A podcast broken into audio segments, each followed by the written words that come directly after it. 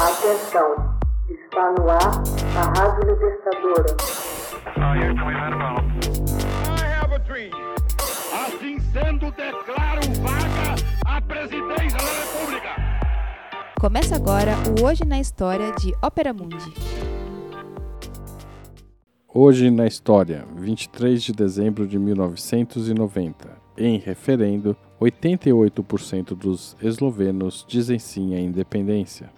Em 23 de dezembro de 1990, a Eslovênia realizou um referendo em que 88% dos eleitores disseram sim à independência. O governo esloveno sabia que as autoridades da Iugoslávia, em Belgrado, poderiam optar pela utilização da força para pôr fim às aspirações de independência.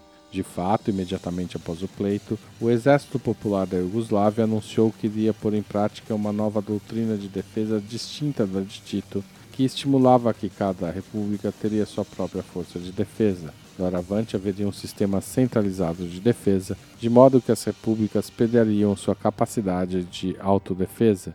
O governo esloveno se opôs a tais pretensões por mandato constitucional de 28 de setembro de 1990, foi estabelecido um comando militar próprio, criando-se secretamente uma estrutura alternativa de comando. Quando Belgrado tentou assumir o controle, a estrutura do comando foi simplesmente substituída pelo Plano B. Estima-se que, entre maio e outubro de 1990, cerca de 21 mil policiais e militares eslovenos foram mobilizados para fora do controle das autoridades iugoslavas. Os eslovenos estavam cientes de que eles não podiam sustentar um prolongado confronto com o exército central, de modo que adotaram uma estratégia de guerra assimétrica. As unidades de defesa territorial conduziram uma campanha de guerrilha, utilizando sistemas antitanques e mísseis terra-ar para criar emboscadas, valendo-se do conhecimento do terreno e do apoio maciço da população. As colunas de tanques iugoslavos eram bloqueadas nos vales eslovenos, terreno favorável para emboscadas. O governo esloveno dotou secretamente as suas forças armadas de avançados sistemas de mísseis de fabricação norte-americana. Na frente diplomática, aparentemente nem a comunidade europeia nem os Estados Unidos manifestavam disposição de reconhecer a independência da Eslovênia, pendendo para a continuação de uma Iugoslávia unificada. O governo esloveno saiu em busca de assistência internacional, mas foi desaconselhado pelos países ocidentais que preferiam uma única federação a numerosos pequenos estados na região. Os eslovenos alegaram que não tinham escolha senão a independência, dada a percepção de falta de compromisso com os valores democráticos por parte das autoridades de Belgrado. A Eslovênia se declarou independente em 25 de junho de 1991 embora tivesse anunciado que iria fazê-lo no dia 26. Esse adiantamento foi uma ação surpresa para ter-se uma vantagem estratégica diante da expectativa de confronto com Belgrado, que teria início logo após a declaração de independência. No entanto, não ficou claro o envolvimento de membros civis do governo iugoslavo quanto à decisão de recorrer à força. O moderado Ante presidente do Conselho Executivo Federal, disse mais tarde que o governo federal não havia sido informado das ações do exército.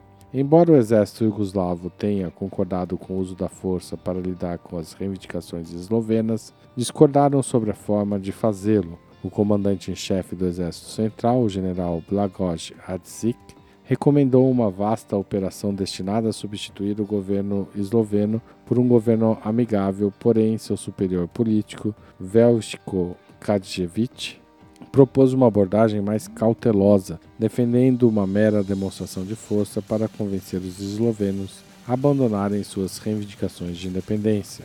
A Guerra dos Dez Dias teve consequências significativas para todos os participantes. Para a Eslovênia, a guerra marcou a ruptura decisiva com a Iugoslávia.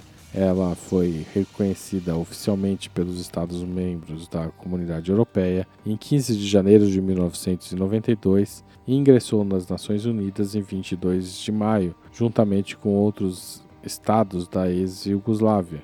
A Eslovênia pôde assim manter sua independência e se tornar a mais estável e próspera das repúblicas da antiga Iugoslávia. Aderiu à União Europeia em 1 de maio de 2004.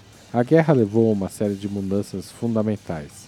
Belgrado, agora capital da Sérvia, perdeu a Eslovênia e a Croácia, ficando apenas com Montenegro. O resultado da guerra acabou desacreditando Kadjevic, que foi deslocado para ministro da Defesa, e Adzik forçado à aposentadoria por razões de saúde. A ideia de preservar uma Iugoslávia unida foi abandonada e substituída pela concepção de Slobodan Milosevic, que defendia a ideia de todos os sérvios em um estado, geralmente conhecido como a Grande Sérvia.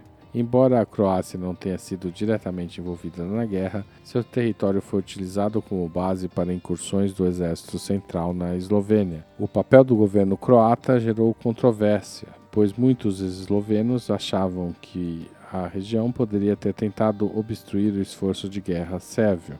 Sua neutralidade no conflito deixou decepcionados muitos eslovenos, pois foi considerado uma traição que deixou certo grau de desconfiança entre os dois países. Hoje na História. Texto original de Max Altman. Locução Haroldo Cerávulo. Gravação Michele Coelho. Edição Laila Manoeli. Você já fez uma assinatura solidária de Opera Mundi? Com 70 centavos por dia, você ajuda a imprensa independente e combativa. Acesse www.operamundi.com.br/apoio.